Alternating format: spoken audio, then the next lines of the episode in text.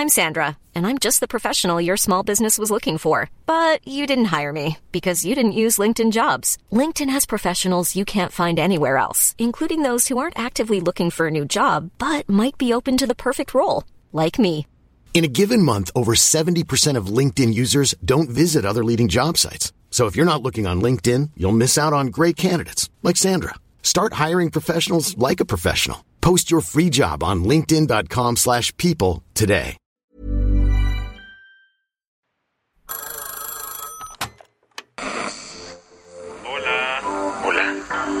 Hola. ¿Estás ahí? ¿Quieres saber lo que está pasando en tu país y en el mundo en pocos minutos? Te lo cuento. Te lo cuento. Te lo cuento. Hoy es lunes 5 de junio de 2023 y estas son las principales noticias del día. Te lo cuento. Por primera vez en la historia, el PRI ya no gobernará en el Estado de México. Estado de México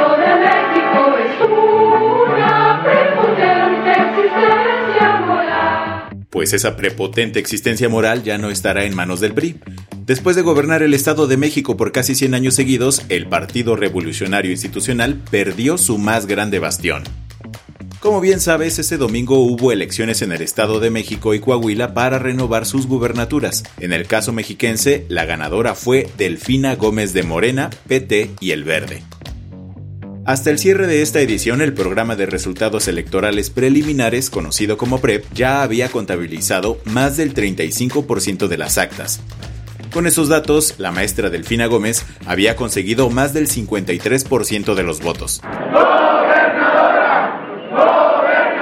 En la otra esquina, Alejandra del Moral, de la alianza PAN-PRI-PRD, se quedó con cerca del 43% de los votos. Viendo estos números, Ale del Moral anunció esto por la noche. El conteo rápido, los resultados preliminares no me favorecen. Saludo a la maestra Delfina Gómez Álvarez, que será la próxima gobernadora del Estado de México, y le deseo todo el éxito por el bien de las familias del Estado de México.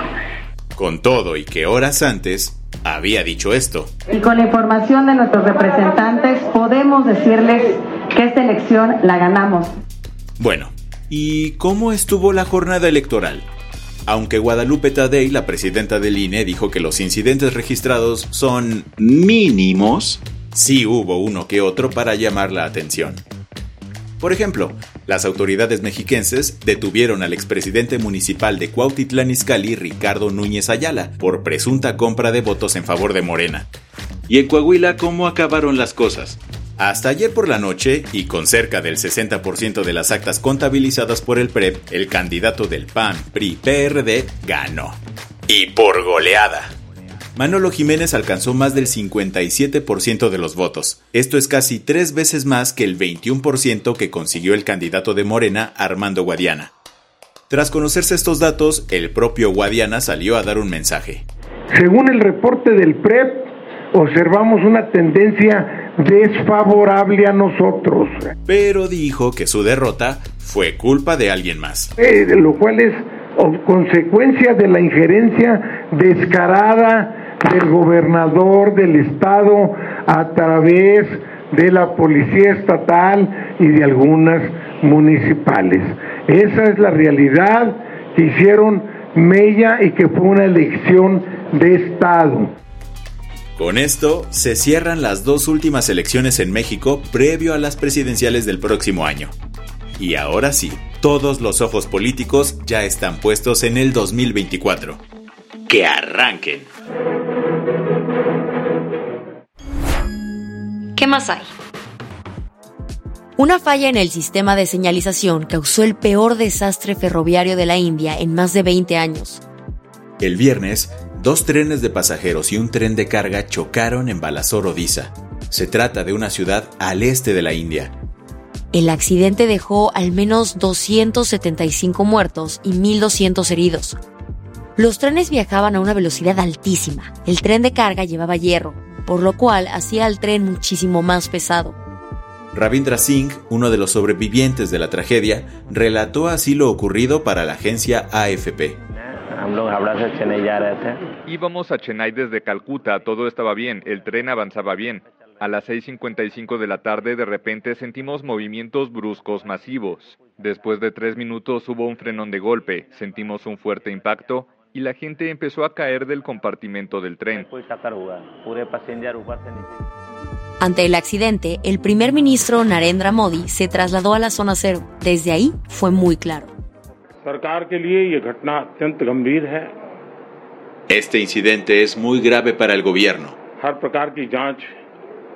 Se han dado órdenes para llevar a cabo una investigación exhaustiva. Quien sea hallado culpable recibirá el castigo más severo. ¿Y qué fue lo que ocurrió? Según una investigación preliminar, todo habría sido causado por el fallo en el sistema de señalizaciones de la vía. Esto habría ocasionado que uno de los trenes entrara en una vía de servicio que ya estaba ocupada por otro tren. Las que tienes que saber. Desde que el presidente de Ecuador anunció la muerte cruzada, disolvió al Congreso y convocó elecciones anticipadas, la gran duda es si competiría otra vez por la silla presidencial. Así que, para dispersar cualquier duda, Guillermo Lazo finalmente hizo el gran anuncio este fin de semana. No aceptaré la postulación como candidato a la presidencia de la República en las próximas elecciones del 20 de agosto. Con esto el mandatario ecuatoriano dijo que solo se concentrará en materializar los proyectos de su gobierno en los menos de seis meses que le quedan en el poder. Como te contamos aquí, Guillermo Lazo decidió aplicar la figura de la muerte cruzada el pasado 17 de mayo para evitar una posible destitución durante el juicio político en su contra. Este domingo falleció el periodista mexicano Ricardo Rocha a los 76 años. Joaquín López Dóriga fue el responsable de comunicar la noticia a través de su cuenta de Twitter, en donde se despidió de su querido compadre. Ricardo Rocha nació en la Ciudad de México y creció en el barrio Bravo de Tepito. Durante décadas fue una de las figuras más reconocidas del periodismo en la radio, la televisión y las columnas editoriales. Hasta el cierre de esta edición aún no trascendían las causas de su muerte. La selección mexicana sub-20 ganó el campeonato de CONCACAF por segunda vez en la historia. Este domingo se llevó a cabo la final del torneo en la que la selección mexicana femenil se enfrentó a Estados Unidos en Santo Domingo, República Dominicana.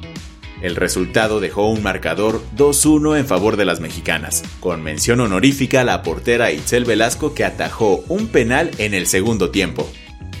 Con este resultado consiguieron el pase al Mundial Femenil de la especialidad, que se llevará a cabo en 2024. La sede se encuentra aún por definir. Spider-Man Across the Spider-Verse superó todas las expectativas, tan así que se convirtió en el segundo estreno más exitoso del año en las taquillas de Estados Unidos. La peli animada recaudó 120 millones 520 mil dólares, el triple de lo que ganó la versión animada original de Spider-Man en 2018. Con estos números superó a pelis mega esperadas, como el live action de La Sirenita y Guardianes de la Galaxia 3, eso sí, sigue por detrás de Super Mario Bros. Movie. La del vaso medio lleno. En un futuro, tomar una pastilla podría salvar a muchas personas con cáncer de pulmón. Su nombre es osimertinib y redujo el riesgo de muerte en un 51% de pacientes, según un estudio presentado en la reunión anual de la Sociedad Estadounidense de Oncología Clínica. Esta investigación fue llevada a cabo por la Universidad de Yale, que pudo realizar ensayos en personas de entre 30 y 86 años en 26 países, obteniendo estos resultados esperanzadores. Con esto cerramos las noticias más importantes del día. Yo soy Isabel Suárez. Y yo soy Baltasar Tercero. Gracias por acompañarnos hoy en Te lo Cuento. Nos escuchamos mañana. Con tu nuevo shot de noticias. Chao.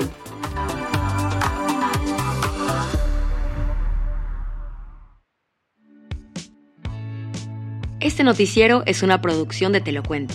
El guion de este episodio estuvo a cargo de Aisha Al-Yanabi y Ana Ceseña. La dirección de contenido es de Sebastián Erdmenger. Francis Peña es la directora creativa y el diseño de sonido está a cargo de Alfredo Cruz. Si quieres estar al día, nos encuentras como arroba te lo cuento en Instagram, TikTok, Snapchat y Twitter.